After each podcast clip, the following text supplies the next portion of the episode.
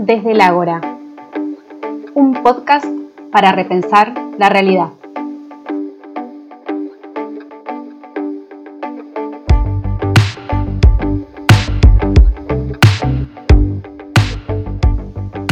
En el episodio de hoy, la diversidad, los cuerpos y los derechos humanos.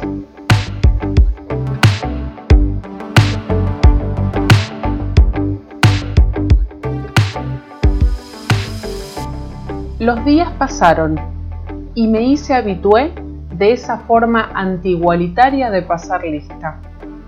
Me tomaba ciertos recaudos como no pasar la lista, porque me resultaba un bodrio y porque de alguna u otra manera no quería que los chicos y las chicas sintieran más separación de lo que ya estaban en el discurso escolar hegemónico.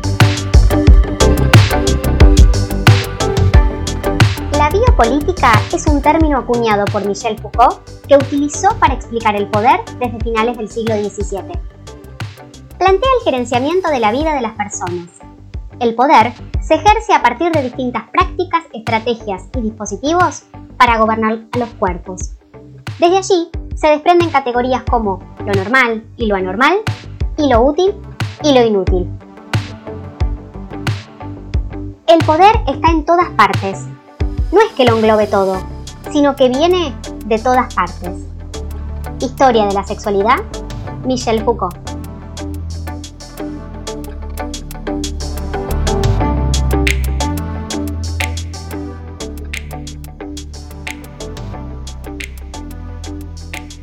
El 25 de julio del año 2011, en el diario Clarín, se publicó una noticia que se titulaba Un jardín de infantes para niños sin género. Las muñecas y los autitos están mezclados, bien pegados, todos juntos. No hay juguetes destinados a las nenas y otros a los varones.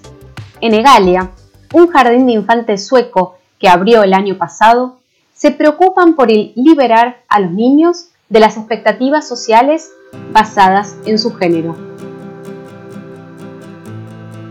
En el jardín no se utilizan los pronombres él o ella, sino un pronombre neutro del idioma finlandés.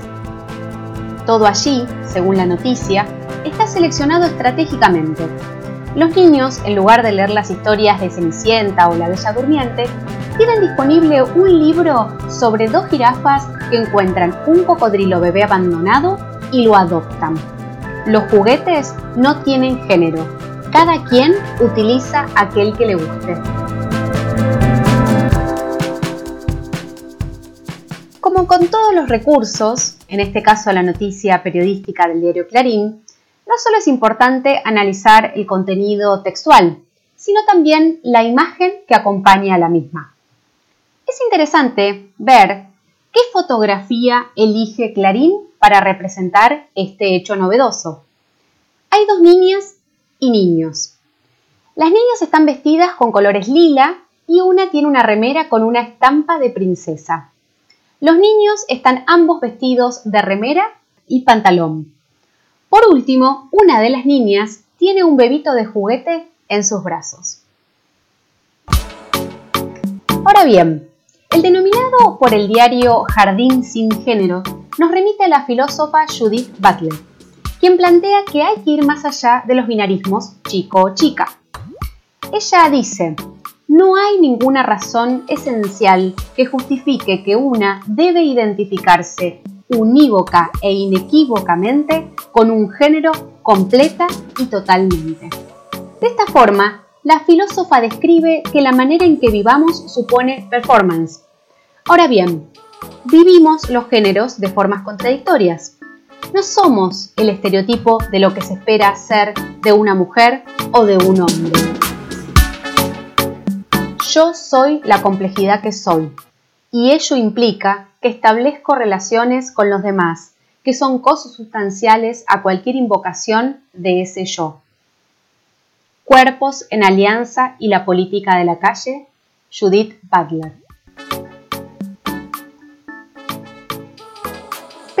Más que es interesante remarcar. En su libro, Cuerpos en Alianza y la Política de la Calle, Butler desarrolla que no hay que necesariamente reducir a la lucha de género a las diversidades. La búsqueda por la justicia social es la clave y para conseguirla es importante la alianza de las personas, porque todos y todas podemos estar sometidos a la vulneración de derechos y a la precariedad. Es en el espacio público donde se cuestiona. Con los otros se afronta la condición humana y se proclama con los derechos humanos. Cuerpos en Alianza y la Política de la Calle. Judith Butler. Ahora bien, como plantea la autora, la política está en todas partes, no solamente en la esfera pública, también está en la escuela. Pero, ¿es suficiente con proclamar la igualdad de géneros a partir de plantear un espacio, como es el caso del Jardín de Infantes en Suecia, donde no haya una mirada estereotipada? Si nos basamos en la lectura de Butler, no, porque lo que importa es la justicia social. ¿De qué manera puede haber justicia educativa? Hay muchas prácticas en la vida cotidiana de la escuela que la garantizan. El derecho de la participación juvenil, los derechos laborales de las y los profesionales de la educación, las instancias evaluativas con criterios claros y éticos, entre muchas otras. Pero también es importante evidenciar las desigualdades y las injusticias, para de esa manera ocupar la esfera pública y pedir por el respeto de los derechos humanos. En palabras de Butler, se trata de exigir una vida vivible que pueda ser aplicable tanto para quienes plantean dicha reclamación como para quienes demandan una distribución equitativa de los bienes públicos. No se puede prohibir, ni se puede negar, el derecho a vivir, la razón de soñar. No se puede prohibir el creer ni el crear, ni la tierra excluir, ni la luna ocultar. No se puede prohibir ni una pizca de amor, ni se puede eludir que retoñe la flor. Ni del alma el vibrar, ni del pulso el latir, ni la vida en su andar, no se puede prohibir. No se puede prohibir la elección de pensar, ni se puede impedir la tormenta en el mar. No se puede prohibir que en un vuelo interior, un gorrión al partir, busque un cielo mejor. No se puede prohibir el impulso vital, ni la gota de miel, ni el granito de sal, ni las ganas sin par, ni el deseo sin fin, de reír, de llorar. No se puede prohibir. No se puede prohibir el color tornasol, de la tarde al morir en la puesta de sol. No se puede prohibir el afán de cantar, ni el deber de decir lo que no hay que callar. Solo el hombre incapaz de entender, de sentir, ha logrado, al final, su grandeza prohibir, y se niega el sabor y la simple verdad de vivir en amor y en total libertad. Si tuviese el poder de poder decidir, dictaría una ley. Es prohibido prohibir. Prohibido prohibir de Ladia Blasquez.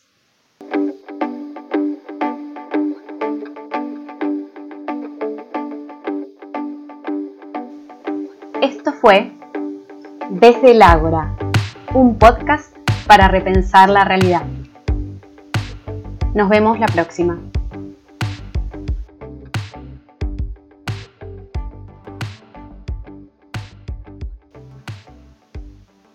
Conducción, producción y edición, Lucía Hilari.